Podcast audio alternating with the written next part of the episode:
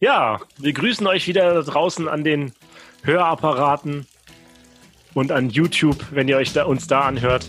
Und äh, grüßen euch. Äh, letztes Mal hatten wir das Jubiläum der 21. Folge. Und wir haben diesmal wieder einen unserer äh, ja, ähm, Seriengäste dabei. Daniel, stell doch mal vor, wen wir hier dabei haben. Äh, ich würde fast sagen Seriengast, äh, Seriengast und äh, Co-Producer, ne? Co-Producer. Wir, begrüßen dich, Sascha. Ja, schönen guten Tag zusammen. Ja, also ihr müsst einfach, ihr müsst einfach mal in Folge 1, 10, ne, glaube ich, war das, reinhören. 1 und 10 und dann äh, jetzt noch in Folge 21, Sascha ist mit dabei. Unser Maskottchen. ich weiß, ja. dass er das nicht hören möchte, aber er ist es jetzt. Ja, Kann auch einfach abschalten. Ja, nein, das, du, du bist immer willkommen bei uns und wir, wir haben ja so gesagt, alle zehn Folgen müssen wir dich mal einladen, damit wir die Qualität mal wieder nach oben bekommen in diesem Podcast. Besonders von der fachlichen Seite aus. Du kriegst ja immer, gibst ja immer Input, auch wenn du mal nicht dabei bist in der Runde. Und ähm, bist unser größter Kritiker. Nach uns. Nach uns selbst natürlich. Man ist ja mal selbst der größte Kritiker, das stimmt. ja, und wir fangen ja wie immer an mit, äh, mit der Kategorie Abwasser einfach geklärt. Und ähm, da fangen wir, steigen wir am besten gleich ein, weil wir haben ja heute viele Themen. Ähm, und da passt ja eigentlich auch dieses, äh, das erste Thema äh, zu. Ähm, Daniel, erklär doch mal, was ein Pumpwerk ist. Ja, ich soll das erklären. Warum soll ich das erklären? Ich habe das auch vorgeschlagen. Also Klaus benutzt ja immer äh, ganz am Ende des Podcasts äh, immer so einen schönen Spruch. Wie war der Klaus? Pantarei? Pantarei, alles fließt immer bergab. Oder das Wasser fließt immer bergab. Genau. Und äh, wenn das Wasser ganz häufig bergab fließt, muss es natürlich irgendwann auch mal gehoben werden, weil äh, ja, man versucht ja möglichst viele Häuser auch äh, anzuschließen, zentral an die Kanäle und dass sie dann das gesamte Abwasser irgendwann auf Kläranlagen gereinigt wird. Und äh, ich sag mal, kostentechnisch ist das nicht immer so abbildbar, dass die Kanäle so unendlich tief sind, sodass man irgendwann mal ein Pumpwerk errichten muss, um das Wasser anzuheben. So habe ich es verstanden. Und dann wird das wieder hochgepumpt, äh, entweder in den nächsten Ort oder keine Ahnung, vielleicht sind das auch nur in der örtliche Hebestation, damit das Wasser danach wieder bergab fließen kann. Das ist eine ganz einfache wirtschaftliche Berechnung, so habe ich das immer verstanden. Ähm, ab wann rentiert es sich nicht mehr, den Kanal tiefer zu setzen? Das hat auch was mit Grundwasserspiegeln zu tun. Dann kommt ein Pumpwerk, was dann mit Strom versorgt wird und dann die Energie von dem Strom ins Wasser steckt, um das Wasser wieder anzuheben. Ja, ist eigentlich mal eine geile Idee. Wie tief ist denn der tiefste, oder wie, wie tief sagt man denn immer, so ist die Tiefe, wo, wo man sagt, bis so tief baut man einen Kanal?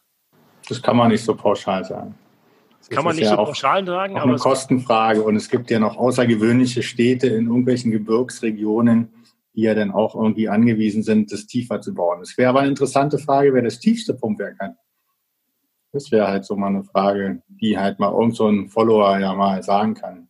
Das also wäre eine Frage für unsere, für unsere Instagram-Frage, Daniel. Wer ja. hat das tiefste Pumpwerk von euch Followern? Ich notiere mir das mal, ja. Also ich habe ja im Studium mal gelernt, ihr lernt das ja jetzt erst noch, wir beiden. Aber ich habe mal gelernt, so bis vier Meter baut man normalerweise Kanäle tief und dann wird es meistens wieder angehoben. Aber Sascha hat natürlich recht, das hängt von tausend Faktoren ab. Ähm, ja, ich habe mal so diesen, diesen Grundwert vier Meter mal gehört, bis wo man das macht. Deswegen gibt es auch immer so kluge Ingenieure, die das dann äh, gegenüberstellen, oder? Ja, Wirtschaftlichkeitsvergleich und so weiter. Ne? Ja, und ohne Pumpwerke wird es auch unser Thema, was wir jetzt haben, nicht so stark geben. Nämlich wenn man Wasser anhebt, dann kann man das auch von einem Ort ins nächste pumpen, hast du ja schon gesagt. Und ja, und wenn nachts keiner auf Toilette geht, dann steht über Nacht dieses Pumpwerk still und da hinten ist eine lange Leitung dran und dann führt das zu Geruch. Und das soll halt heute eigentlich unser Thema sein. Und äh, ja, deswegen haben wir Sascha dazu geholt. Sascha ist ja der Betreiberexpert oder einer der Betreiberexperten in Deutschland äh, zu Geruch, ist auch in der DWA-Arbeitsgruppe Nummer KA14, glaube ich, ist unsere Arbeitsgruppe ähm, mit dabei von der DWA. Da haben wir ja letztes Mal drüber gesprochen, über die äh, Arbeitsgruppen. Und da beschäftigen wir uns mit Geruchsemissionen aus Abwasseranlagen. Wer ist eigentlich bei euch der Sprecher in der Arbeitsgruppe? Ähm, der Sprecher ist der Herr Franke von der Firma Yara. Und der ist da der Sprecher, genau. Okay. Hm. Vielleicht können wir den ja auch mal einladen. Genau, jetzt habe ich mich auch ganz schlecht vorbereitet, habe ausgerechnet den letzten Post Podcast nicht gehört, aber Ja, um dich aufzufrischen, der letzte Podcast haben wir mit dem Dr. Hetzel gesprochen. Der ist der Chef aller Arbeitsgruppen und der ganzen Fachgremien in, in der DWA. Und der hat uns so ein bisschen den Aufbau der Fachgremien in der DWA erklärt. Und ja, und da, der, der unterste Punkt in, diesen, in dieser ganzen Organisation ist, äh, sind die Arbeitsgruppen, in denen Merk- und Arbeitsblätter erzeugt werden. Wenn du wissen willst, was der Unterschied zwischen Merk- und Arbeitsblättern ist, Ach ja, das hört uns den 20. Podcast an. Ey, ohne Witz, ich fand das mega aufschlussreich, ne? Nein, es war wirklich, ein, wirklich ein Top-Podcast. Ohne Witz, das können einen nur wenige Personen erklären, was der wirkliche Unterschied zwischen Merk- und Arbeitsblättern ist. Das ist auch mal schön, dass man das mal so dargelegt hat. Und jetzt geht es ja dann wirklich darum, mal über ein Thema, was da auch erarbeitet wird, was Sie ja auch gerade erarbeiten. Das weiß ich ja nicht, ob ihr das letzte Mal so explizit gesagt habt, aber dass es ja zum Beispiel auch lange Zeit dauert, da so ein neues Blatt zu erarbeiten und es ist halt bei Geruch gerade so eine neue Überarbeitung gibt. Genau, da kann man vielleicht mal drauf einsteigen. Und zwar ähm, heißt das Arbeitsblatt, was wir gerade erarbeiten, in der Arbeitsgruppe KA4 heißt das Arbeitsblatt, äh, jetzt muss ich mal schnell schauen, das 154 ist das. Das M154 ist also ein Merkblatt. Äh, wie gesagt, ein Merkblatt ist, äh, da dürfen immer die Arbeitsgruppen selber entscheiden, was da reinkommt. Ein Arbeitsblatt muss absoluter Konsens mit der Fachwelt getroffen werden. Ne? Also das heißt, das Merkblatt ist weniger, weniger scharf als ein Arbeitsblatt. Ähm, äh, ein Arbeitsblatt hat dafür, aber dann auch eine höhere Relevanz. Ja, das Merkblatt äh, M154, das ist aufgeteilt in zwei Teile, das wir da bearbeiten. Im ersten Teil geht es um die fachlichen Grundlagen von Geruch im Kanal und auch auf der Kläranlage. Und im zweiten Teil werden Beispielfälle genannt. Vielleicht nochmal ganz interessant, warum überarbeiten wir dieses Arbeitsblatt eigentlich gerade zum Thema Geruch? Es gab früher ein Arbeitsblatt für Geruch aus Kläranlagen und ein Arbeitsblatt für Geruch aus Kanalisationen. Und mit diesem neuen Arbeitsblatt sollen quasi, beziehungsweise Merkblatt, sollen diese beiden Themen zusammengefasst werden. Ja, darum geht es eigentlich. Und ja, da müssten wir ja mal fast das Thema Geruch mal definieren. Sascha, was ist denn Geruch? Erklär das mal mit deinen Worten. Du hast ja damit. Ja, Geruch ist halt erstmal so ein Begriff, der letztendlich ja grundsätzlich dafür steht, wenn man sich von irgendwas sozusagen emissionsmäßig gestört fühlt. Ist ja dann die Frage. Und Geruch ist es ja vielseitig, also durch unterschiedlichste Stoffe sozusagen hervorgerufen. Und im Abwasserbereich äh, gibt es halt so einen Leitparameter, der dann über Schwefelwasserstoff, also das H2S-Gas, definiert werden kann, was jetzt aber auch nicht heißt, dass das ausschließlich für Geruchemissionen irgendwie verantwortlich ist. Aber was man halt messen könnte und deswegen halt Rückschlüsse ziehen kann. Warum entsteht dieses Gas?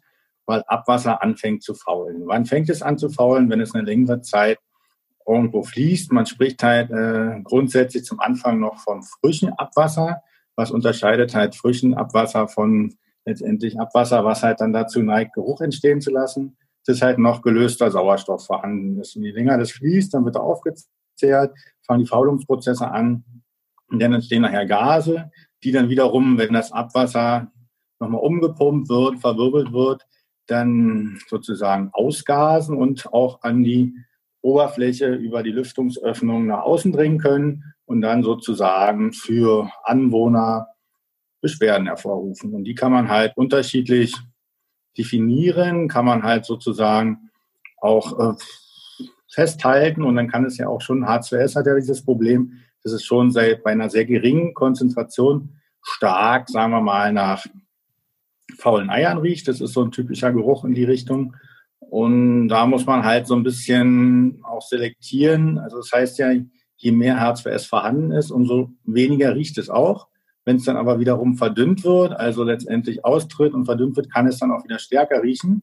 Ist auch schwerer als Luft, also es setzt sich auch unter anderem eher unten ab oder steigt halt nicht so schnell nach oben, bleibt auch im Kanal drin, dann ist es halt auch wieder für die Mitarbeiter problematisch. Also um jetzt auch mal so einen Grenzwert zu sagen, es riecht irgendwie ab 0,1 ppm kann es schon anfangen zu riechen, aber eher so 0,3 bis 0,5. Ein Arbeitsplatzgrenzwert, wo es dann langsam gesundheitliche Bedenken verursacht, ist so ab 5 ppm. Und dann nachher ist dann noch der Punkt, dass es halt dahin gehen kann, dass es halt auch wirklich starke gesundheitliche Schäden verursacht.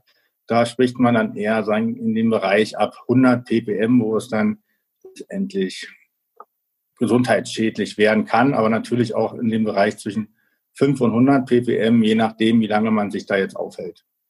Ja, und das sind halt dann grundsätzlich ein paar Ansätze. Wenn man die dann zum Beispiel auch messtechnisch irgendwie mal sich anschaut, äh, irgendwie hinterfragt, kann man dann auch eingliedern, welche mehr oder weniger Belastung, welche Maßnahmen man ergreifen muss. Ey, Sascha, weißt du, was das Phänomen ist? Zum Beispiel heute, da war ich, ich war gerade in Rostock heute und da haben wir auch so ein Projekt mit dem... Die Stadt der Welt übrigens, ne? In, in Klaus seiner Geburtsstadt. Ähm, und zwar ging es darum, da gibt es halt einen, einen, Port und der leitet über zu der Stadt und die haben da halt Geruchsprobleme direkt am Überleitungspumpwerk und ja. oder beziehungsweise da, wo es ankommt. Und äh, der Port, der Indirektanleiter, der hat praktisch auf seinem Gelände eine Ölmühle. Und diese Ölmühle leitet natürlich irgendwas ein, irgendeine Suppe, irgendein Cocktail, was nicht so aktuell so stark untersucht wird, weil der Indirekteinleiter ja wirklich eigentlich nur Rostock Port ist und der Ansprechpartner für, für die Stadt. Und an dem Standort selber, da sind so starke Schwefelwasserstoffbelastungen, also das, was du auch gerade äh, gesagt hattest, die man eigentlich wahrnehmen müsste, aber dieser gesamte Geruch von dem Schwefelwasserstoff wird sogar noch übertüncht. Also man riecht, wenn man vor Ort ist, nimmt man irgendwie so vergorenen Raps. Ich weiß nicht, so, ich weiß nicht, das kann man auch schwer beschreiben, ähm, was es jetzt letztendlich ist, aber das riecht so irgendwie wie fermentierter Raps. Also irgendwie nicht wirklich total schlimm, aber ist total belästigend. Und äh, jetzt Kaptane, die riechen dann nach Kohl. Und da muss sich halt erstmal einer beschweren, dass es nach Kohl riecht. Mhm. Na, vielleicht geht man noch mal einen Schritt zurück. Sascha hat uns ja super erklärt, was Geruch ist. Und äh, vielleicht sagt man nochmal vielleicht ein bisschen äh, chemisch, was da passiert, weil wir als Menschen nehmen ja diese ganzen Gerüche, ob das Merkaptane oder Skatole, das ist übrigens wie Kacke riecht das, oder ähm, äh, jetzt Schwefelwasserstoff, nehmen wir ja alle als störend wahr. Das ist ja, das kommt ja aus der, aus der Evolutionsbiologie, ne? Das heißt, äh, die meisten Gerüche, die wir als störend wahrnehmen, sind ja schwefelbasiert, ne? Das heißt, da ist irgendwie Schwefel mit drin. Und der, der Grund dafür ist, dass der Schwefel ja durch diese Gehirnbarriere äh, im Kopf kann und direkt auf unsere Nervenbahnen einwirken kann. Wow. Äh, auf unsere Nervenbahnen einwirken kann. Und deswegen stört uns halt evolutionsmäßig diese Gerüche, weil die für uns auch gesundheitsschädlich halt sind. Ne? Die können uns, kleine Konzentrationen von Schwefelwasserstoff, hat der Sascha erklärt, können uns schon äh, quasi töten ich hatte noch mal versucht, also zum Thema kann ich jetzt mal kurz sagen, mal versucht ja. rauszufinden, wofür denn H2S noch irgendwie eingesetzt werden. Die Medizin hat ja zum Beispiel alle möglichen Sachen irgendwie mal getestet, ob es irgendwie ist. Und es gilt halt auch als natürliches Narkosemittel. Also dann merkt man aber schon, gerade zu deinen Ausführungen, dass es halt dann auf die Nervenbahn wirken kann, also wenn es stark konzentriert ist.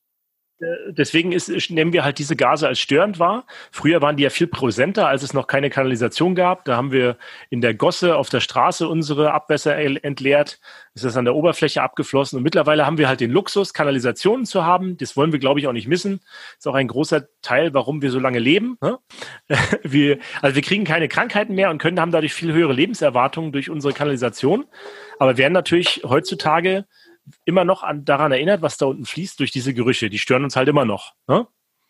Und ja, bei bestimmten Wetterlagen oder auch äh, ja, bei bestimmten Wettersituationen, Temperatur und so weiter und je nachdem, wie das Kanalnetz oder der, die Kläranlage aufgebaut ist, führt das doch mal wieder zu Geruch und stört uns dann. Ne? Wie zum Beispiel jetzt bei Daniels Beispiel ne? am Hafen in Rostock. Und mittlerweile ist es ja ein Luxus, dass wir quasi eine Kanalisation haben, aber davon nichts mitbekommen. Und dann beschweren wir uns natürlich darüber, beziehungsweise Bürger beschweren sich darüber, wenn es dann doch daraus stinkt. Ja, und das ist das, womit wir uns halt äh, beschäftigen müssen als Abwasserexperten, dass wir da eine Lösung für finden. Was ist denn die Lösung bei dir in Rostock gewesen, Daniel? Oder gibt es da noch gar keine? Hm, das ist aktuell noch sehr, sehr äh, also schwer absehbar man, man versucht jetzt noch herauszufinden, was wirklich, also der, also erstmal der Verursacher und dann, wie man praktisch diese, ja, biochemischen Bestandteile, die eingeleitet werden, entweder äh, mit, Chemik mit weiteren Chemikalien bekämpft. Die werden auch zum Teil schon bekämpft. Jetzt äh, finden ja in dieser Druckrohrleitung, vielleicht können wir darauf nochmal zurückkommen, Stoffumwandlungsprozesse statt. Zum Beispiel rein im kommunalen Abwasser ist es ja so, dass letztendlich die Sulfate, die aus dem Trinkwasserbereich dann auch im, ins Abwasser gelangen, durch Ausscheidung oder durch, durch irgendwelche Chemikalien, Waschmittel und so weiter eingeleitet werden, ähm, dass die sich in diesen Druckrohrleitungen neben den Phosphaten, Nitraten und so weiter äh, zu anderen Stoffen umwandeln. Und äh, im rein kommunalen Bereich ist es ja letztendlich so, dass die Sulfate dann Sulfide äh, äh, hervorrufen und diese Sulfide dann in Form von Schwefelwasserstoff ausgasen. Da jetzt in dem Beispiel in Rostock ist es aktuell sehr, sehr schwer, weil das ein extrem großer Cocktail ist, sehr, sehr schwer äh, abzuschätzen jetzt auf den losen Blick, was für Stoffe da jetzt emittieren hinten raus. Und ähm, es gibt ja zum Beispiel gegen Schwefelwasserstoff Aktivkohlefilter, ähm, die dann besonders äh, Schwefelwasserstoff absorbieren und, ähm, und filtern. Ähm, aber wenn du jetzt andere, ich sag mal, Verbindungen hast in der Luft, müsstest du andere Lösungen finden. Das, die haben wir da noch nicht. Also ihr seid quasi irgendwann noch das Problem so ein bisschen zu selektieren und dann irgendwie geeignete wirtschaftliche Maßnahmen zu machen. Weil das ist ja das, um, um jetzt nochmal die Kurve zu kriegen, was ich jetzt nicht ja auch mache und mich halt mit beschäftigen muss. Es gibt ja halt immer so eine Low-Budget-Lösung und halt immer ganz teure. Und das hat ja irgendwie verschiedene Herangehensweisen, wann und warum man jetzt irgendwie welche Maßnahmen ergreifen kann. Und dann ist ja schon mal ganz einfach gesagt, äh, viele Sachen sind ja auch nur Übergangsmaßnahmen, um jetzt auch irgendwie Zeit zu schaffen, so eine komplexere Maßnahme irgendwie einzuleiten. Und deswegen kann man halt auch zum Beispiel einfach sagen wir, Öffnungen aller jeglichen Art, auch vom Pumpwerk, aber das ist halt noch schwieriger am Pumpwerk, aber letztendlich in der Kanalisation einfach verschließen.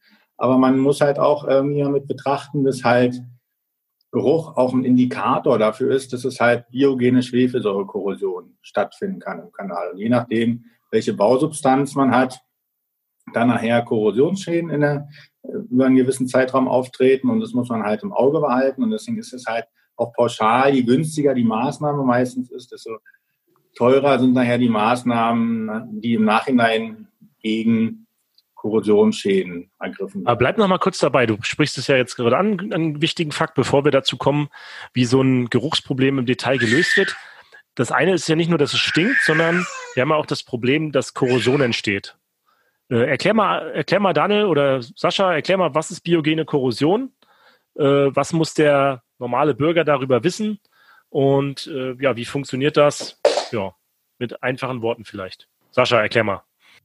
Das ist halt der Punkt, es ist halt nachher ein Mischmasch aus der H2S-Konzentration und halt auch der Luftfeuchtigkeit ist, die natürlich auch in abwassertechnischen Anlagen immer vorhanden ist, dass sich halt dann die Gase auch durch äh, die Mikroorganismen, die durchaus noch in den feuchten Regionen entstehen, äh, wieder zu schweflige Säure äh, umgewandelt werden kann und dann nachher vereinfacht gesagt an Betonbauwerken äh, am meisten Korrosion durch Vergipsung äh, entstehen kann. Also es wird letztendlich eine chemische Reaktion hervorgerufen, die dann dafür sorgt, dass die Bestandteile von Beton in gipsartigen tiefer gehenden Schichten umgewandelt werden und dann irgendwann dazu neigt, äh, abzubröckeln oder poröse zu werden. Also die Standhaftigkeit nicht mehr sozusagen dauerhaft gewährleistet wird. Und das ist halt ein großes Problem, aber das führt halt auch dazu, dass man halt bessere Werkstoffe auch verwendet,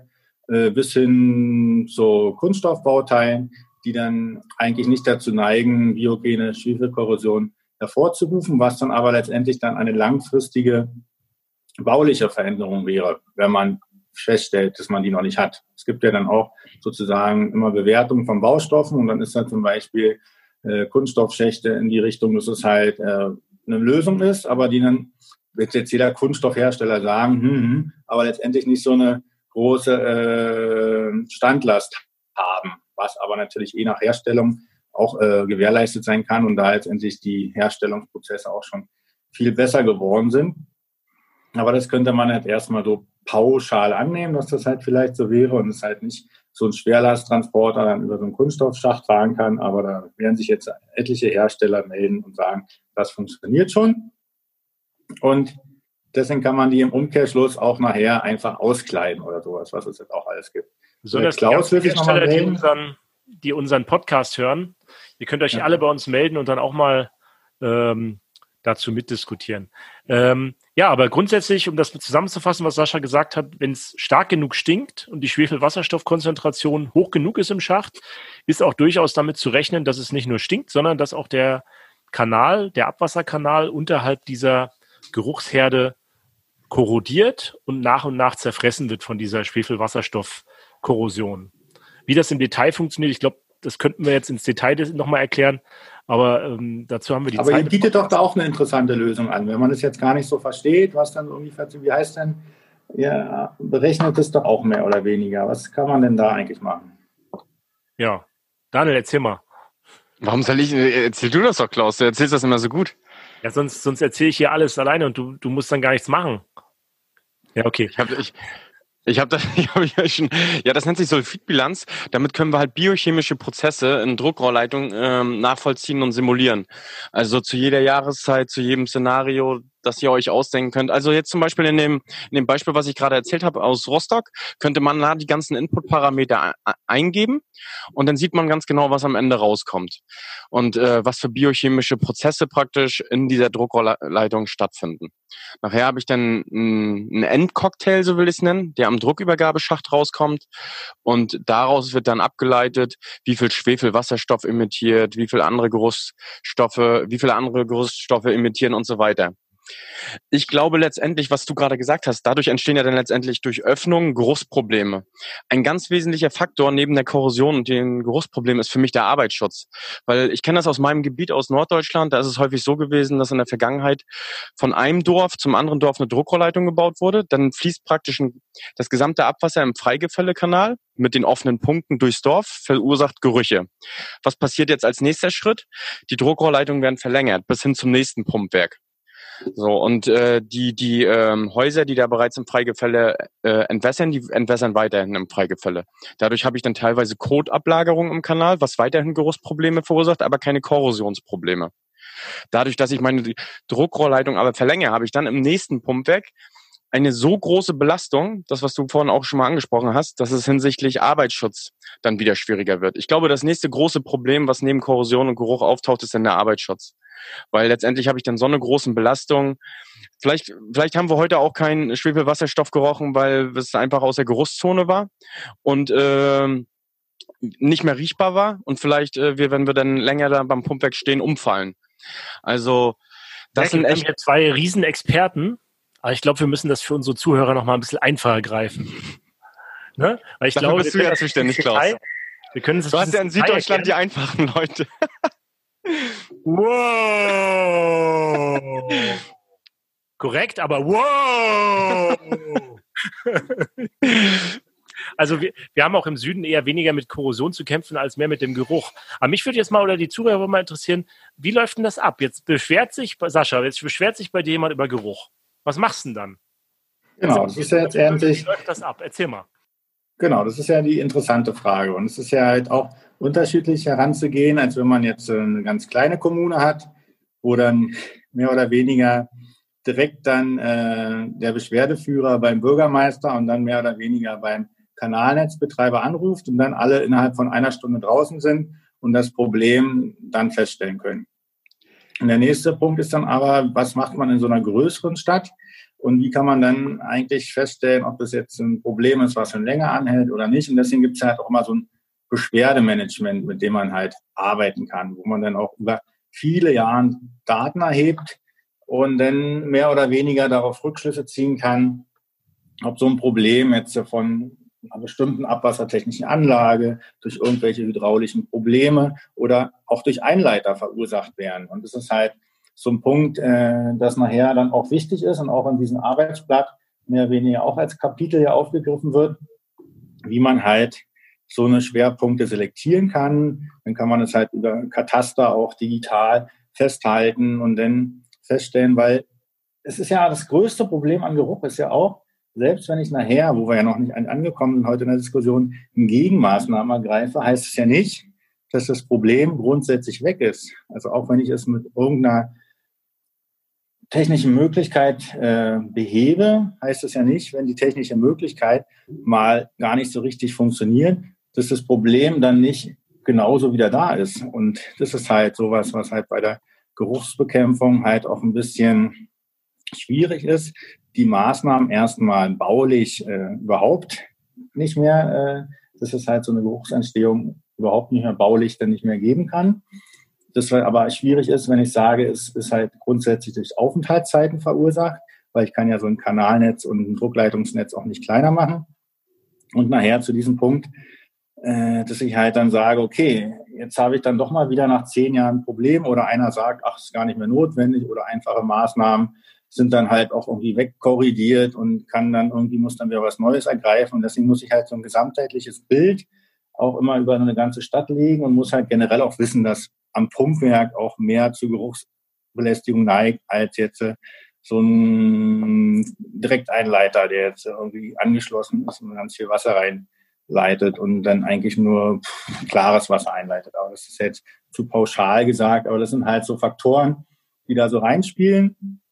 Und deswegen muss man halt auch immer das Gesamtheitliche über mehrere Jahre, Jahre in so einer Beschwerdemanagement-Problembetrachtung drin haben. Also wir haben gelernt, da wo Wasser länger unterwegs ist, kann man mit mehr Geruch rechnen. Das heißt, wir wissen ja eigentlich in unserem Kanalnetz hoffentlich, wo Wasser sehr lange unterwegs ist. Und äh, die Symptome des Ganzen ähm, kann man entweder berechnen mit einer Sulfidbilanz, haben wir vorhin gelernt. Da kann, kann das schon bestimmen. Oder ein guter Indikator ist, wenn der Bürger sich beschwert. Ne? Und da, wo er sich ganz oft beschwert, stinkt es wahrscheinlich am meisten. Da muss man dann was machen. Ne? Sonst hat man ganz schnell einen Shitstorm, wie man heutzutage sagt, von Bürgern, ähm, die sich dann über Geruch beschweren. Ne? Vor 100 Jahren hätte man den das passt ja auch mal, dieses Wort. Endlich passt das mal. es passt eigentlich generell für unseren Abwassertalk, ne? ein Shitstorm. Ja. Aber grundsätzlich ist ja der Bürger dann schon der Auslöser dafür, dass was passiert. Ne? Und äh, ja, was machst du denn dann als allererstes? Der hat sich jetzt beschwert. Das heißt, sagst du dem dann, äh, ja, wir machen was oder vorhin hast du gesagt, du machst da einen Filter rein oder gibt es dann eine, eine, Hierarchie, was man macht oder ich habe also zum Beispiel mal gehört, mal, ja, ich habe ich hab zum Beispiel mal gehört, 50 Prozent aller Probleme kriegt man dadurch gelöst. Das ist zum Beispiel hier in Stuttgart so, dass man mal rausfährt, den Kanal mal durchspült, auch wenn das eigentlich nicht wirklich was bringt. Genau, das haben wir ja noch Nee, das haben wir ja noch gar nicht gesagt. Also grundsätzlich kann auch eine Kanalverstopfung natürlich denn äh, dafür äh, die Ursache sein. Und das ist ja auch immer der Punkt. Man muss halt gerade durch diese, entweder schaffe ich es, äh, ständig mein Kanalnetz überprüfen oder bin halt da auch abhängig von, dass mir irgendeiner Störung meldet in Form von Geruch. Und deswegen kann ich diese Meldungsmanagement ja auch dafür nehmen, Rückschlüsse auf mein Kanalnetz zu ziehen und dann mit geschultem Auge reinzuschauen und schnell eine Maßnahme abzuleiten. Weil gerade auch, denn wenn es Abwasser steht, dann ja auch dazu neigt, Gerüche zu entstehen. Und das ist halt dann der Punkt, wo ich dann irgendwie reinschaue, sehe, aha, sagen wir mal, 80 Prozent aller Maßnahmen, wenn man das so pauschal sagt, sind halt mit sehr einfachen Mitteln auch zu beheben. Mit einer Kanalreinigung und da irgendwie auch mal eine Verstopfung beseitigen. Und alles andere ist nachher dann technisch sehr aufwendig und deswegen ist halt dann auch denn die Maßnahmen abzuleiten. Und wenn man halt in die Maßnahmen an sich geht, gibt es halt auch einfache Geruchsüberlagerungen, dass ich halt, wenn ich jetzt mal ein paar Maßnahmen auch mal vorstelle, äh, die halt sehr günstig sind, was halt dann aber auch nicht hilft, wenn ich da 100 am ppm habe. Und das muss ich halt vor Ort dann irgendwie überschauen und muss dann halt eine Maßnahme einleiten. Und dann kann ich halt in den Bereich gehen, dass ich halt wirklich äh, auch kostenintensivere Maßnahmen irgendwie mache, indem ich jetzt sage, Verschlusssysteme, Abluftbehandlungsanlage, chemische Dosiermittel irgendwie nehme. Wir in Berlin nutzen sogar unseren eigenen Wasserwerkschlamm, was nachher nur letztendlich eisenhaltige Schlemme sind oder halt bauliche Maßnahmen mit Planung oder auch Neulegung von Druckleitungen beheben kann. Genau. Was war bisher so die außergewöhnlichste Lösung, die ihr auf dem Markt gegen Geruch und Korrosion gesehen habt? Letztendlich außergewöhnlich sind nachher schon die Biofilteranlagen, die natürlich auch eine gewisse Größe, okay, die sind ja zum Beispiel Aktivkohle, das ist ja letztendlich so eine Oberfläche, die dann halt dafür sorgt, dass so ein Biofilter mehr oder weniger kleiner wird, weil es eine große Oberfläche hat, umgerechnet. Aber so ein Biofilter mehr oder weniger ja, eine sehr groß oder sehr kleine Fläche hat, aber dann auch wirkt, indem man es halt flächenmäßig groß irgendwie installiert. Und deswegen ist ja auch zum Beispiel an Klärwerken ist ja die Geruchsbelästigung auch nicht weg. Und dann ist das nachher dann immer mit noch technischeren Anlagen, wie zum Beispiel Chemowächer oder so, auch erst zu beheben. Und wenn man nachher aber sagt, ich will irgendwie Biofilter haben, dann haben die halt flächenmäßig sehr große Auswüchse und es sieht halt dann schon mal beeindruckend aus, wenn man halt sowas sieht. Aber letztendlich auch alle Schornsteinsysteme, die mehr oder weniger, also doch das Beeindruckendste dann, dann fällt es mir ein, ich habe jetzt, will es nicht äh, pauschal sagen, aber ich glaube, es war Chemnitz, äh, die haben ja dann Versuche gemacht mit Schornstein, auch auf die Kanalisation, letztendlich mehr oder weniger anschließen und dann die Abluft über so einen Schornstein, letztendlich der sehr hoch ist, der dann mehr oder weniger an so ein Parkhaus äh, rangebaut wurde. Das ist jetzt nicht mehr heißt, ich habe auf dem Dorfplatz oder äh, Dorf ist ja auch kein Dorf oder, oder auf dem Marktplatz in der Stadt einen riesen Schornstein hingebaut, aber die haben einen Versuch gemacht und haben dann wirklich äh, fast auf dem Kanalschacht so einen großen Schornstein draufgesetzt und das sah halt schon sehr beeindruckend aus. Und da mehr oder weniger, wenn man halt dafür sorgt, das ist ja letztendlich so eine Kanalisation, die soll ja auch durch die Fallleitung mehr oder weniger diesen Schornsteineffekt irgendwie erzeugen, dass halt die Luft eigentlich reinströmt in den flach gelegenen äh, Kanaldeckeln und dann halt über die Fallleitung in den Häusern, die dann mehr oder weniger auch funktionieren wie ein Schornstein, dann wieder ableiten und deswegen so eine natürliche Entlüftung dann dafür sorgt, dass die Gerüche gar nicht so in der Innenstadt rausgaben, sondern oben an den Dächern. Und deswegen ist halt jeder Schornstein, der da mehr oder weniger angeschlossen ist, dann auch optisch sehr beeindruckend. Ich, ich kann mal eine kurze Anekdote noch erzählen. Das Beeindruckendste, was ich mal erlebt habe, ist eigentlich auch nicht so wirklich lustig, ist wirklich äh, traurig. Und zwar ähm, hat ein Bürger hat am Pumpwerk praktisch, übrigens, äh, kleiner Sidekick, und zwar wohne ich sogar wirklich selber auch an einem Pumpwerk. Ähm, da stinkt es natürlich auch ab und zu, aber es hält sich noch alles im Rahmen aus meiner Sicht. Aber äh, da steht auch eine Druckluftspülung. Also das bedeutet, wenn das Abwasser in die Druckrohrleitung befördert wird, wird dann nach jedem Pumpvorgang äh, die Druckrohrleitung mit Druckluft praktisch äh, leer leergeräumt, äh, so dass das Abwasser nicht im anaeroben, der anaeroben Prozess kommt und in der Druckrohrleitung stehen bleibt. Damit möchte man diese Aufenthaltszeiten halt natürlich äh, drastisch verringern. Aber andere Geschichte und zwar. Also anaerob bedeutet jetzt sauerstoffarm. Oder genau. Nicht mehr vorhanden. Gut. Ähm, und zwar ähm, die, die Bürgerin, die man damals getroffen hat, ist auch in der Umgebung hier gewesen. Und zwar, äh, die hat sich mal über Geruchsprobleme an einem Pumpwerk beschwert. Und dann war ich dann halt zusammen mit dem Kanalnetzbetreiber draußen, habe äh, praktisch die Geruchssituation beurteilt. Das hat auch nicht so wirklich stark gestunken. Man hat natürlich leichte Gerüche festgestellt. Mhm, waren aber auch keine wirklichen Schwefelwasserstoffgerüche, sondern ganz normale frischer Abwassergeruch. Mhm, und da haben wir dann auch Geruchsverschlüsse eingesetzt ähm, dann hat gar nichts mehr gerochen, auch aus unserer Sicht. Und die Bürgerin kam halt wirklich raus und hat gesagt, es riecht jetzt hier wirklich sehr, sehr stark. Und die hat sich dann vor Ort übergeben. Mhm. Und äh, man hat halt, ähm, das ist kein Witz, und man, sie, sie hat in dem Moment an äh, oder hat äh, Krebs gehabt und musste Medikamente nehmen. Und diese Medikamente haben eine extreme ja, Sensibilisierung von Gerüchen hervorgerufen. Also es war halt ein, ja, und dadurch hat die immer Gerüche wahrgenommen, die man normalerweise mit seiner Nase nicht wahrnehmen konnte. Ja, auf jeden Fall haben wir das Geruchsproblem dann gelöst, aber irgendwie, ich glaube, ein, zwei Jahre später ist sie dann doch verstorben, leider. Ja, das war so wirklich, das war die heftigste Situation, die ich jemals erlebt habe.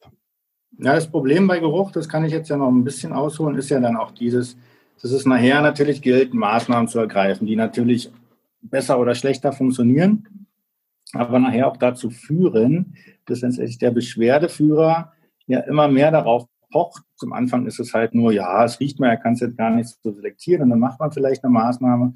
Aber über die Jahre beschwert er sich halt dann doch und fühlt sich halt immer mehr gestört und pocht dann nachher auf so eine 100%-Lösung. Und die ist halt dann sehr aufwendig und sehr teuer.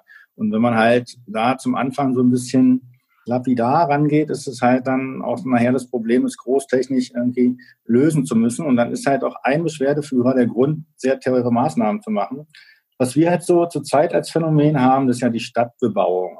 Also früher waren halt unsere Pumpwerke ja immer eher so außerhalb und dann war da genug Fläche drum, aber dass die halt immer beliebter geworden sind, auch da drumherum zu bauen und dass die halt immer näher ranziehen. Das passiert halt letztendlich auch bei Stadtentwicklung, bei Klärwerken und deswegen gibt es ja da letztendlich auch so eine Schutzzone drum.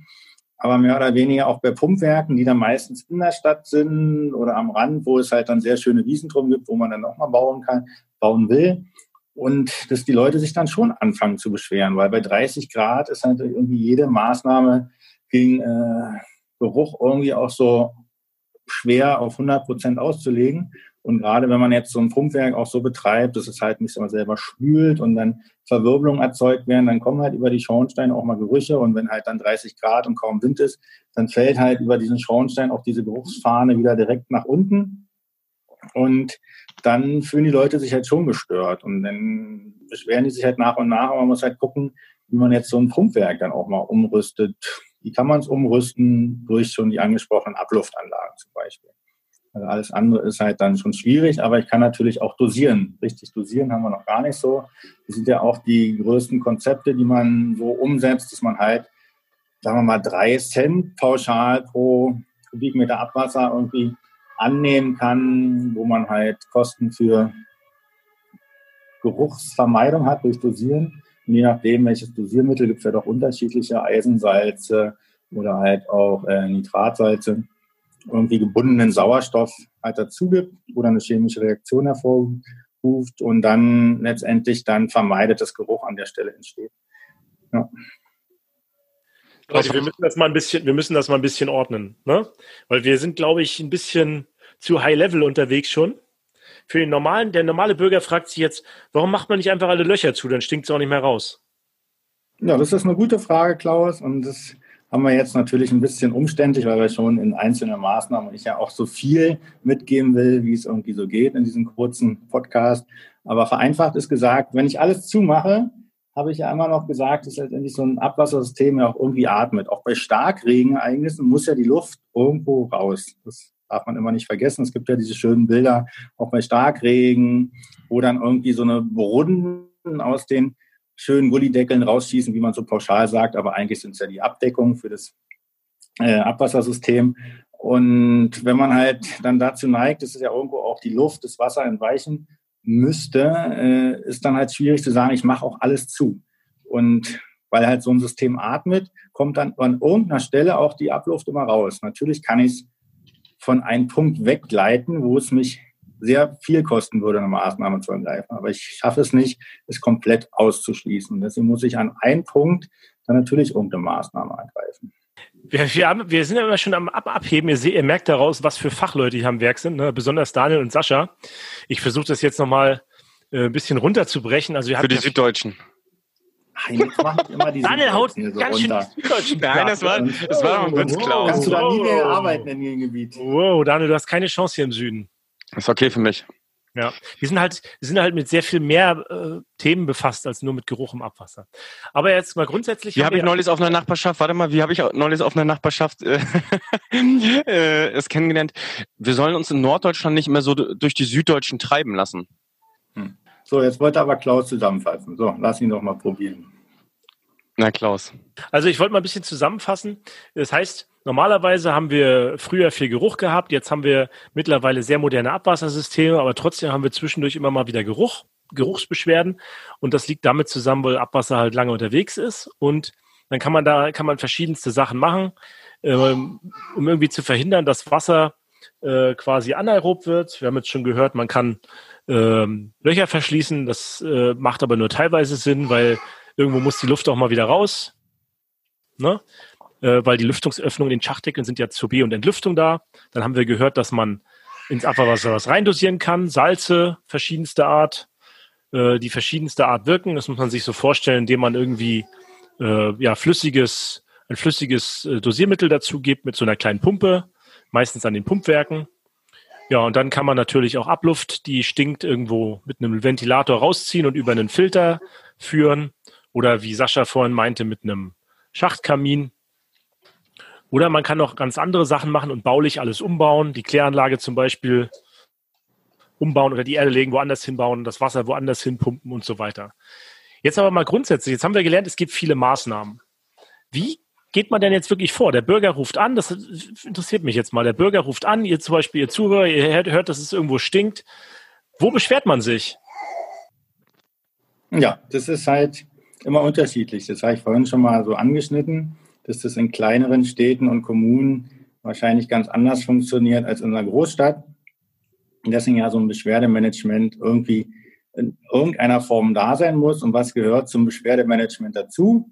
Man muss irgendjemand erreichen. Das ist halt bei uns in Berlin ist es halt so eine zentrale Nummer, die ich anrufen kann. Da werden alle Beschwerden aufgenommen und dann werden die halt in gewisse Kategorien gepackt. Das heißt jetzt aber nicht, dass das eine Berliner Nummer ist, sondern schon eine Nummer direkt für den Betreiber. Aber so fängt es halt an. So haben wir halt aber wirklich für alles eine Nummer, wo du dich halt beschweren kannst. Und dann kann man sich halt auch pauschal beschweren darüber, dass vor der Haustür Müll liegt oder dass da Ratten rumlaufen, aber auch, dass es riecht. Und wenn man halt direkt letztendlich beim Betreiber anruft, muss es halt dann eine Möglichkeit geben, diese Anrufe irgendwo abzuspeichern und es letztendlich also die rufen bei dir Art an. Beschwerdemanagement zu geben. Und du nimmst es auf, antwortest den auch, dass er sich betreut fühlt und gibst ihm natürlich irgendwann auch mal ein Feedback, dass du ihm sagst, was du für eine Maßnahme ergriffen hast. Das gehört ja dazu, Kundenzufriedenheit, wenn wir wieder an diesem Bereich sind. Und der muss ja auch sehen, dass was passiert. Und es ist ja, da hattest du auch irgendwann mal gesagt, so großes äh, Kino oder irgendwas, dass man halt mal rausfährt, reinigt und dann fühlt er sich halt schon mal so ein bisschen auch betreut. Und so ist es halt auch, wenn es dann erstmal sieht, dass eine Sofortmaßnahme ergriffen wird und im Hintergrund dann Ingenieure planen und irgendwelche Maßnahmen ergreifen wollen, das sieht er ja nicht, welchen Aufwand so dahinter steckt. Und deswegen ist dann immer schnell mal irgendwie so ein Spülfahrzeug vor Ort, erst mal was machen, eine kleine Maßnahme ergreifen und dann langfristig irgendwas machen, dann ist er ja schon halbwegs zufrieden. Aber es wird ja nicht bei jedem Geruchsproblem immer gleich ein Ingenieur angehen und eine große Planung machen, sondern Wahrscheinlich wird, wird das so in Stufen passieren. Ne? Das heißt, die erste, die erste Lösung versucht man wahrscheinlich pragmatisch noch zu machen. Ja, das stimmt. Und dann geht man wahrscheinlich ein bisschen mehr ins, äh, ja, ins Wissenschaftliche, wenn man mehrere Beschwerden hat. Und dann äh, geht's natürlich, wird es natürlich auch öffentlicher, das Ganze. Ne? Und dann geht man nach und nach vor und äh, schaut sich an, welche Lösung ist, ist machbar und so weiter. Und was kann man dann tun? Genau, und das ist vielleicht vorhin noch ein bisschen untergegangen. Ich kann es natürlich auch messen. Also es gibt ja mehrere Möglichkeiten, Geruch auch zu messen. Also ich kann einmal Geruchstest machen. Das sind ja Olfaktometrie. Das ist dann wirklich, dass man halt so eine Proben nimmt. Das ist eigentlich ganz spannend. Da nimmt man dann wirklich so eine Beutel voll mit Luft, fängt man halt so auf und gibt die dann in so ein Institut ab und wo sich dann wirklich Leute hinsetzen so eine Gerüche bewerten und dann irgendwie sagen, so eins ist gut, zehn ist schlecht und dann irgendwie sagen, das ist jetzt äh, ganz unangenehm und dann wird das so bewertet. Das ist eine Möglichkeit, das wirklich äh, auch zu machen. Und dann kann man natürlich aber auch sagen, ich nehme Messgeräte, die grundsätzlich vorhanden sind. Es sind Messgeräte vorhanden für diese Schwefelwasserstoffe. Und dann kann ich halt auch eine Maßnahme bewerten. Und ob ich halt wirklich ganz leichte H2S-Konzentration habe oder schon sage, uh, das ist jetzt wirklich so dramatisch, ich muss da schon äh, hochtechnische Anlagen. Das ist ja für mich dann auch sozusagen eine Bewertungsgrundlage, wie ihr auch sagtet, ihr berechnet es als Sulfidbilanz, so kann ich das ja nachher. Jeder will es ja auch, nachdem es berechnet ist, auch sieht, sehen. Also entweder riecht er es vor Ort oder er will halt sehen. Und dafür sind die Messgeräte halt geeignet. Die sind dann auch mittlerweile so günstig geworden, dass man halt die einsetzen kann für Messkampagnen und so gut geworden, dass die Daten auch äh, online ausgelesen, übertragen werden können, dass ich jetzt gar nicht da so oft hinfahren muss. Ich kriege das dann an mein Bürobildschirm geliefert, kann es einschätzen und kann im Nachhinein auch den Erfolg einer Maßnahme einschätzen und regeln. Und das ist halt so ein wichtiges Mittel. Das heißt, du hast im Kanalnetz dann wie viele solche Messgeräte hängen gleichzeitig? Genau, ich habe so zehn bis zwölf Messgeräte hm? im Einsatz dauerhaft, die ich dann nach Maßnahme umsetze, mal bewerte, was einsteuern kann und mittlerweile auch Dosieranlagen an sich auch mit Messtechnik versehen werden, wo ich dann halt sage, ich kann den Erfolg messen. Das heißt, du weißt ja eigentlich genau äh, in Berlin jetzt eigentlich, wo die äh, Geruchshotspots sind und wie stark. Du könntest jetzt wahrscheinlich drauf gucken und sagen, wie stark stinkt es da wohl, wenn du eine Beschwerde kriegst. Und ja, das kann man ja. jetzt tun. Funktionieren zum Beispiel die ganzen Maßnahmen, die man umgesetzt hat und so weiter. Wie ist denn das in der Öffentlichkeit? Wird das, wird das in der Öffentlichkeit auch manchmal wahrgenommen oder macht ihr ja, Öffentlichkeitsarbeit? Also Geruch ist ja auch ein mediales Thema. Das ist halt so, gerade in Berlin heißt es ja auch immer die Berliner Luft und da will man ja auch nicht, dass die alle sagen, die ganzen Touristen irgendwie wegfahren nach Berlin, ja, die mit ihrer Berliner Luft, da gibt es ja sogar Lieder drüber, aber die stinkt ja. Nein, das wollen wir natürlich nicht. Wisst ihr, über, halt, wisst ihr, übrigens, was Berliner Luft ist? Das ist ein Likör. Genau. Also Aber das, äh, normalerweise muss doch die Luft ein bisschen stinken, habe ich von Seed gehört. Das ist doch so dickes B oben an der Spray. Aber Berliner Luft ist auch ein Pfeffi, ne? Also das ist ein Pfeffer, Pfefferminzlikör, ne? Ja. Naja, gut. Jetzt haben wir, haben wir dich rausgebracht. Wir halten dir jetzt mal die Flasche hier rein, so, nein, und dann können wir dann gleich irgendwie. Nee, ja, aber du bist, so auch, du bist auch Fernsehstar, habe ich gehört, Sascha. Oder habe ich mal gesehen? Fernsehstar ist so relativ. Nein, es gibt halt letztendlich ist Geruch ein mediales Thema, äh, was dann natürlich auch die Leute stört und wir natürlich auch schon am Brandenburger Tor und also ein, letztendlich an Gendarmenmarkt und überall auch schon mal zwischenzeitlich Geruchsprobleme hatten. Und dann natürlich auch die Bildzeitung da gerne drüber schreibt, wenn sich dann halt mal einer Bildzeitung kommt ja auch und will es ja gleich immer die Leute aufrückeln und dann ist natürlich hier Gestank am Roten Rathaus und der Bürgermeister kann nicht mehr arbeiten. Das war dann in den letzten Jahren dann schon mal drin. Und dann haben wir auch eine gute Presseabteilung, die da auch schon mittlerweile gut informiert ist und dann auch sagen kann, was und wo wir so machen und was halt so Schnellmaßnahmen sind, dass es dann auch mal nach Orange riechen kann. Und was wir so ergreifen und wo wir tätig sind. Und es sind halt die Sachen, die man dann auch mal erklärt und dann kommt dann auch mal einer und hält eine Kamera ins Gesicht und dann wird es halt dann auch schon mal schön dargestellt. Und was wir ja auch immer gerne, wir wollen ja immer gerne die Lösungen dann darstellen, aber die Presse möchte gerne immer das Problem darstellen. Und dann versuchen wir da so einen Konsens zu bilden. das ist ein echt guter Punkt.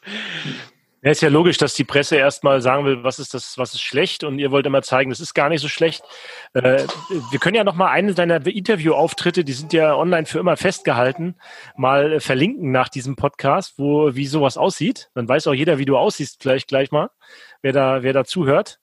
Ähm, und äh, ja, von daher ähm, wie kommen wir jetzt zum Abschluss, Leute? Wir wissen, es gibt jede Menge Gerüche. Wird das jemals aufhören oder? Ich habe noch, ich habe noch was. Ich ja, habe noch was.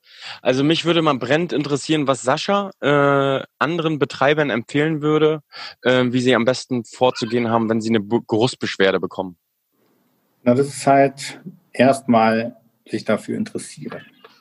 So, erstmal aufnehmen, ähm, gucken, wer denn generell fähig ist, letztendlich bei seinem Verband sich damit zu beschäftigen und den dann auch hinschicken. Das ist dann meistens dann auch die Servicekolonne, die dann da regelmäßig ist und dann auch der Meister vor Ort oder wie sie auch alle heißen. Also man muss ja jetzt nicht sagen, es muss hier immer ein Ingenieur machen oder so. Das sind ja letztendlich genau die, die dann vor Ort arbeiten, ihr Abwassersystem kennen, die können da auch irgendwie Maßnahmen ableiten. Und wie gesagt, es ist ja auch oft mit einer kleinen Maßnahme, ist es wirklich eine Verstopfung und dann hat man ja auch dieses Problem erkannt. Und dann schicke ich jemanden hin und wenn der halt feststellt, das ist jetzt doch irgendwie gar nicht so einfach zu klären und es riecht dann doch immer wieder, also habe ich dann, das ist ja nachher so ein richtiger Betreiber, der braucht ja eigentlich gar nicht so einen Kataster und so eine wissenschaftliche Datenbank. Der weiß einfach, Mensch, der hat jetzt da schon die letzten Jahre immer angerufen und es ist ja wieder der gleiche Beschwerdeführer. Mensch, nach dem dritten Mal anrufen, denke ich mir ja schon, dass da was hinter dran ist. Also wenn er dann doch mal mehr als einmal angerufen hat und das über Jahre regelmäßig, und dann versuche ich dann doch mal irgendwie mir das Kanal, also letztendlich muss ich mir mal das ganze Kanalsystem angucken. Also von wo nach wo das Abwasser jetzt wirklich fließt. Und ob es denn sein kann, in erster Linie, ob ich denn vielleicht eine Einleitungsstelle habe, die vielleicht doch ein bisschen dafür geeignet ist, dass vorher Abwasser länger bestanden hat. Das kann zum Beispiel ein Fettabscheider sein, das kann ein Industrieeinleiter sein oder es kann halt eine Druckleitung sein, die von einer weiterliegenden Pumpwerk irgendwie dahin transportiert wird. Und dann habe ich halt das Potenzial, dass es an der Stelle riechen kann. Und dann ist nachher aber wirklich die Frage, ob ich mich halt dann mal mit Fachpersonen unterhalte, die mir diese Sache bewerten können, die dann auch mal ich kann Abwasserproben nehmen und da halt auch gerade diese H2S-Leitparameter messen, bewerten, wie hoch dieses Problem nun wirklich ist und dann wirtschaftlich ein paar Maßnahmen mache, aber halt mit dem Hintergrund, dass ich auch immer weiß, welches die günstigste ist. Dass ich halt zum Beispiel Schächte verschließe und sofort auch was machen kann oder halt Gerüche überlagern und dann vielleicht auch sogar vor Ort tätig werde. Frage dann noch auch den Beschwerdeführer, bis er sich halt so ein bisschen aufgefangen fühlt, betreut fühlt. Wenn es mal wieder riecht, dann soll er sich auch gleich melden und dann gucken wir uns das nochmal an. Vielleicht hat es ja dann wirklich mit einer Einleitung zu tun, weil gerade Pumpwerke, wenn die immer wieder ihre Pumpen anschmeißen, an dem Moment kann es nur riechen. Und dann hat man das halt dann auch selektiert. Und das ist halt dieser Punkt. Und dann muss ich halt schon gucken, welche wirtschaftliche Maßnahmen von denen, die wir hier angeschnitten haben, dann langfristig zum Erfolg führt. Ja, Sascha, auf jeden Fall finde ich das mega interessant und ich finde deinen Ansatz, den du jetzt gerade gewählt hast, auch wenn wir sehr technisch gesprochen haben jetzt in dieser Folge, ähm, finde ich deinen Ansatz trotzdem am sinnvollsten, muss ich auch aus meiner Erfahrung sagen. Holt den Bürger ab, kann ich nur empfehlen, geht auf ihn zu, sagt ihr, ihr kümmert euch drum und dann werdet ihr nach und nach immer die geeignete Lösung für euch finden. Und äh, je größer das Problem auch ist, dann werden nachher vielleicht äh, technische Lösungen auf dem Schreibtisch konzipiert, aber zusammen immer mit dem Betrieb, das ist mir äh, wichtig, ähm, dann auch umgesetzt. Und ich glaube, das ist der beste Schritt. Erst die Psychologie und dann die technische Lösung. Ähm, ja, ähm, dann wäre es das auch heute. Ansonsten möchte ich mich oder möchten wir uns mal bei dir äh, bedanken, Sascha. Ganz, ganz herzlichen Dank, dass du uns mal wieder äh, beiseite gestanden hast. Ich persönlich finde das sogar noch besser. Also vielleicht müssen wir mal langfristig drüber nachdenken, ne, auf unserem Logo ne, eine dritte Person äh, hinzuzufügen. Kannst ja mal drüber immer nachdenken. den Fachmann, immer den Fachmann noch mit dabei. Das ist ja schon letztendlich, die wollen ja auch immer nicht den gleichen hören. Ich finde es halt schon erfrischend, dass hier unterschiedliche Fachleute daran ziehen. Ja, aber man, man kann ja auch äh, eine vierte Person einfach einladen und dann hätte man schon fast eine Diskussion. Also das bedeutet, du battlest dich immer gegen einen anderen Fachmann und genau. wir, wir, lassen einfach Kommentare und Geschichten dazu bei, weißt? Mhm. Und äh, vielleicht ist das gar nicht so verkehrt. Wir denken mal drüber nach, oder? Wir lassen einfach mal dich, wenn du das nächste Mal da bist, laden wir einfach noch eine vierte Person ein und dann werden wir dann sehen, ob das gut ankommt bei den. Ja bei den, bei den, äh, wollte ich gerade sagen, nee, bei den. Äh, also wir machen ein Streitthema, eine Streit oder eine Diskussion muss ja nicht immer ein Streit enden. Es kann Ach, ja auch einfach mal unterschiedliche Meinungen diskutiert werden. Gut, also in diesem Sinne, Klaus. Ja, Sascha, danke für dass du wieder dabei warst. Schaut euch alle das Video an, was wir euch verlinken von Sascha, dann wisst ihr mal, wie er aussieht. wie wir aussehen, wisst ihr ja schon. Und ähm, ja, Daniel. Klaus, letzten Worte von dir. Pantaré, das Wasser fließt immer bergab. genau, manchmal auch bergauf mit Pumpwerken. Bis dahin. Ciao. Ciao. Ciao.